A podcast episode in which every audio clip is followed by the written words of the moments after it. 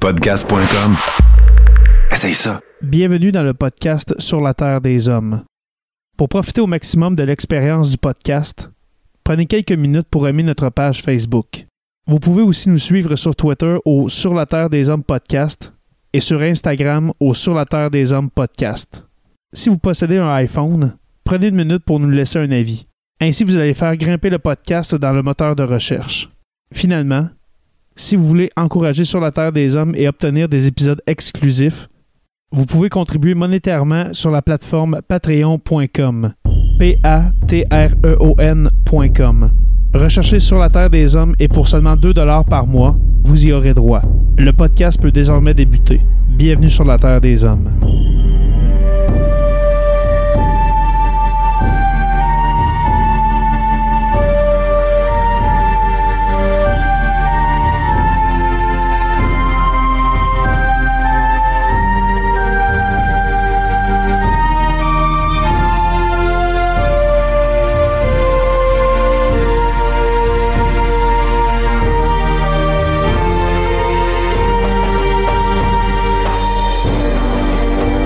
Bonjour à tous et bienvenue à ce nouvel épisode de Sur la Terre des Hommes. Nous sommes déjà rendus à notre septième épisode de la saison 4. Ça va vraiment très très vite. Pour faire un retour sur les derniers épisodes, ben dans le fond, les premiers épisodes de la saison, euh, sûrement que vous avez remarqué que euh, je fais plusieurs collaborations. Alors, on a eu Christian Page, on a eu euh, Claude Lafleur, Jonathan le prof.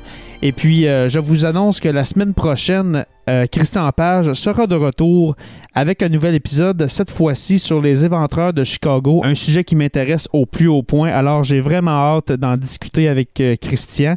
Et puis, vous pouvez vous attendre à de nouveaux épisodes avec Claude Lafleur et puis Jonathan le prof. Et puis, très bientôt, vous aurez droit à une collaboration avec les gars de Distorsion, Émile et Sébastien et aussi un épisode avec Simon Predge d'Ars Moriendi. Alors, on s'approche de la cinquantième déjà. J'espère que ce sera avec les gars de Distorsion euh, s'ils trouvent le temps. Mais pour aujourd'hui, on va s'intéresser à Hérodote. On l'a considéré comme le père de l'histoire occidentale. Hérodote, cet homme qui a vécu au temps des, guerres médiques, un épisode euh, quand même très sombre. Alors, euh, c'est dans ce contexte-là euh, que va arriver Hérodote, cet homme qui va prendre beaucoup de son temps pour voyager dans, le monde connu de l'époque. Alors, on parle bien sûr de l'Égypte, on parle de l'actuelle Syrie, qu'on peut relier entre autres à la région de Babylone, bien sûr toute la Grèce antique. Alors, Hérodote, ça va être un homme qui va voyager beaucoup, qui va prendre beaucoup de notes et puis qui va créer une œuvre vraiment magistrale sur, euh, le passé et puis euh, le présent euh, de ces, de ces sociétés-là qui peuplent le monde connu de, de cette époque-là. Alors, pour aujourd'hui, Hérodote. C'est parti.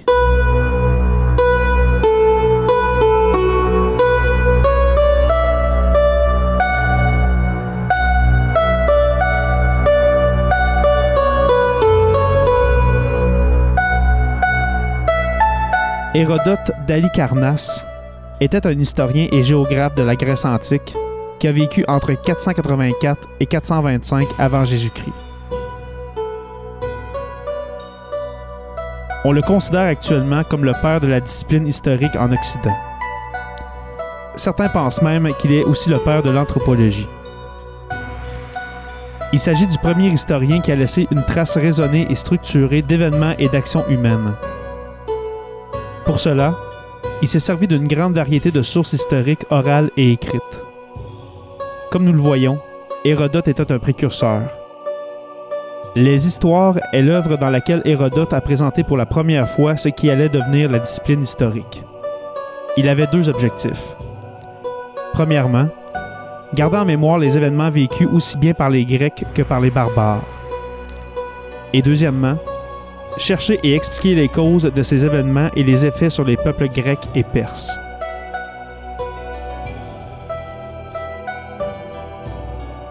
Les événements relevés par Hérodote concernaient les guerres médiques, qui se sont déroulées entre 492 et 478 avant Jésus-Christ.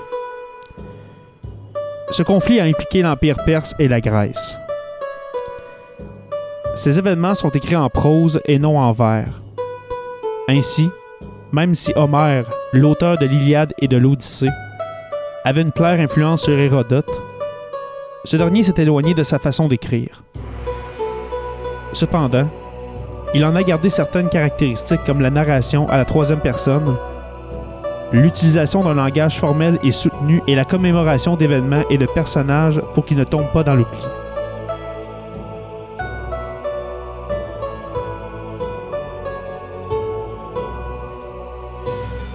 Une autre grande différence entre la poésie épique et l'historiographie d'Hérodote concerne les sources d'information. Tandis que la muse était, pour Homère, la principale source d'inspiration, Hérodote se plongeait dans un processus de recherche d'information. Il avait pour but d'élaborer ses narrations avec une continuité et un certain sens historique.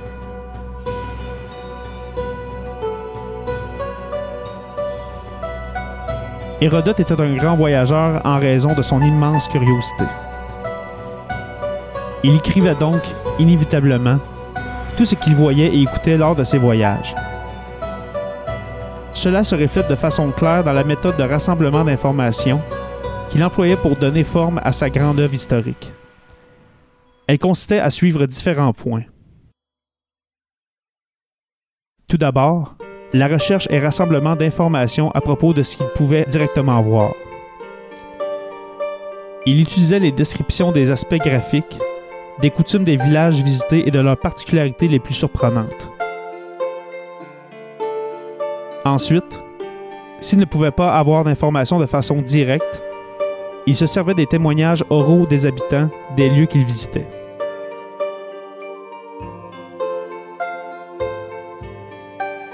Finalement, il s'appuyait aussi bien sur des sources écrites et produites par des poètes épiques que par des logographes.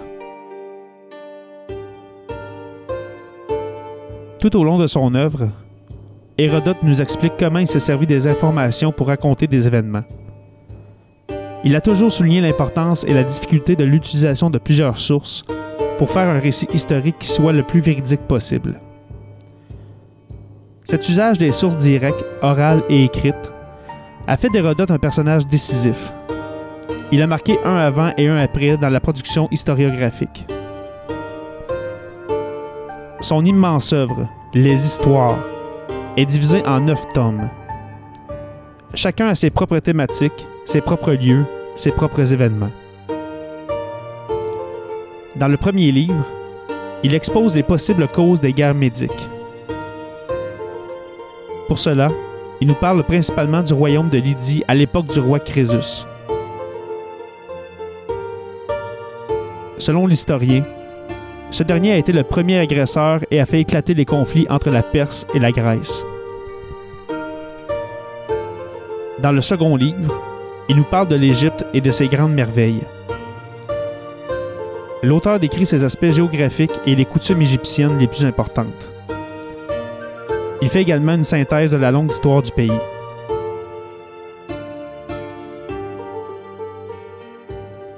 Le troisième livre expose les causes qui ont incité le Perse Cambyse à attaquer l'Égypte dans le but de la conquérir. Il raconte comment s'est déroulée la campagne militaire, comment était la personnalité de Cambyse et finit par sa mort et l'ascension au trône de Darius Ier. Le quatrième livre est constitué de deux grands segments. Le premier concerne la Scythie, une région d'Asie centrale, et le second la Libye. Du cinquième au neuvième livre, Hérodote se concentre sur le conflit entre les Grecs et les Perses lors des guerres médiques. Dans le cinquième tome, il relate l'avancée de la Perse sur la Grèce, et plus spécifiquement en Macédoine et en Thrace. Il nous parle aussi de l'histoire, de la géographie et de la culture de Sparte et d'Athènes, car elles participent toutes deux au conflit.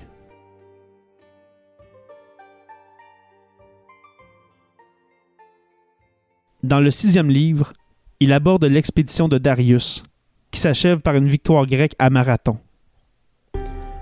Par ailleurs, dans le septième tome, nous retrouvons le récit d'une série de batailles dramatiques, comme la bataille des Thermopyles, Enfin, le huitième et le neuvième livre traitent respectivement des batailles de Salamine et de Platée.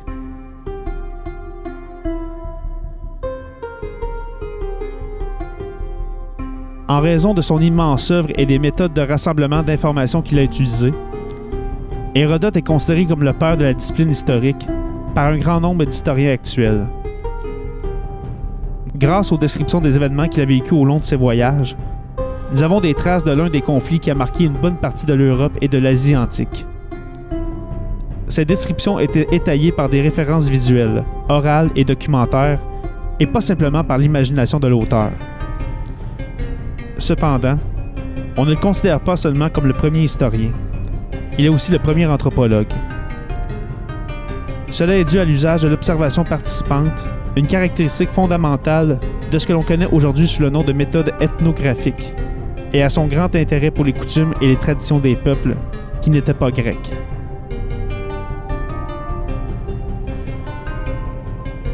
Alors euh, voilà, c'est ce qui met fin euh, aux informations concernant la biographie euh, d'Hérodote.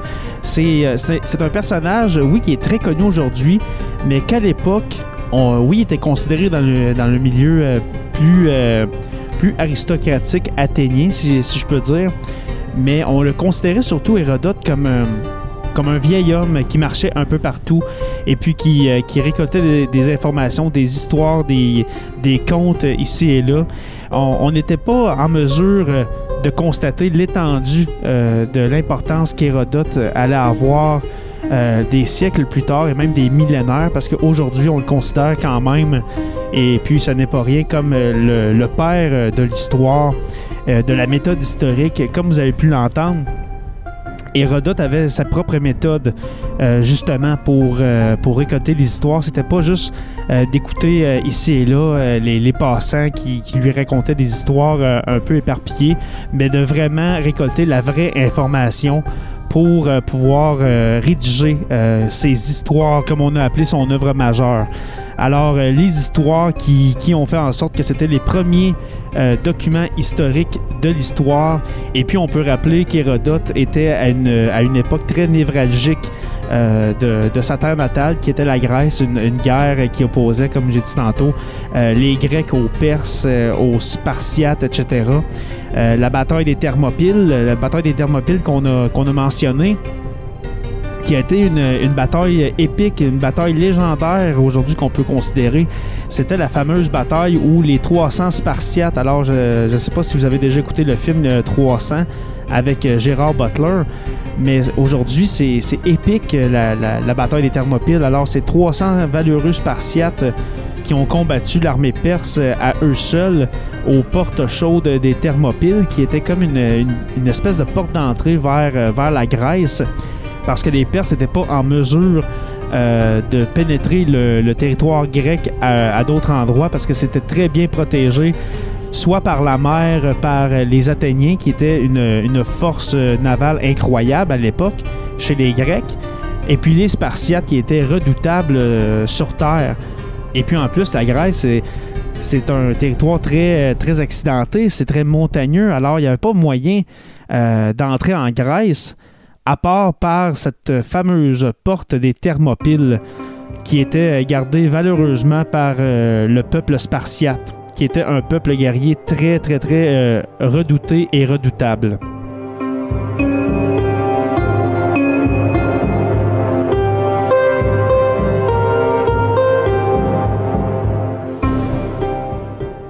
Alors euh, voilà, c'est ce qui met fin à ce, à ce court épisode. C'est presque une transitoire, honnêtement. c'est un épisode euh, très relax euh, qu'on fait ce soir. Alors je suis tranquille chez moi, puis j'ai décidé comme ça de faire un, un petit épisode sur le père euh, de l'histoire. Et pour euh, terminer, j'aimerais remercier tous les abonnés qui suivent Sur la Terre des Hommes. Merci de suivre euh, le podcast et puis merci d'en parler à votre entourage. Et puis je veux vous rappeler qu'on est disponible sur Apple Podcasts, Spotify et puis sur tout bon podcatcher Android.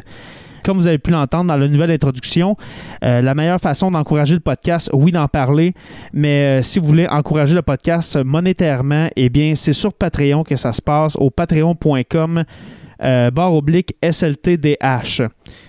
Alors, pour aussi peu que 2 vous aurez droit à plusieurs avantages, comme des tranches d'histoire des mois à l'avance, euh, les épisodes de Scripta qui, vont bientôt commencer, et puis même le choix des sujets d'épisodes. Alors ça, ça, ça, concerne les stagiaires.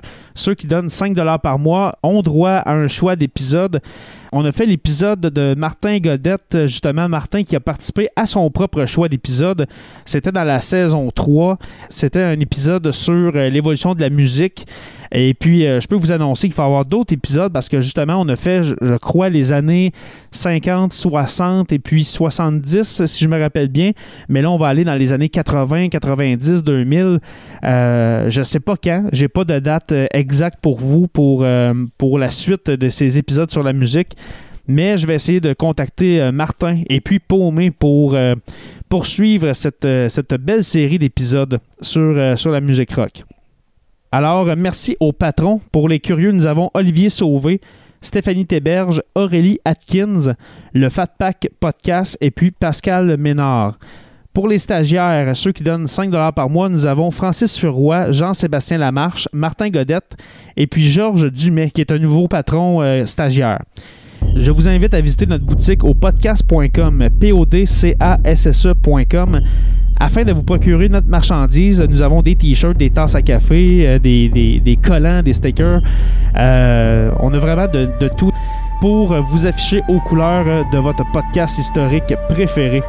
Et puis, vous pouvez aussi visiter le site radioh2o.ca pour écouter les podcasts. Merci à podcast.com et n'oubliez pas qu'à tous les jours, nous écrivons l'histoire. Merci et on se revoit très bientôt pour une autre page d'histoire de Sur la Terre des Hommes.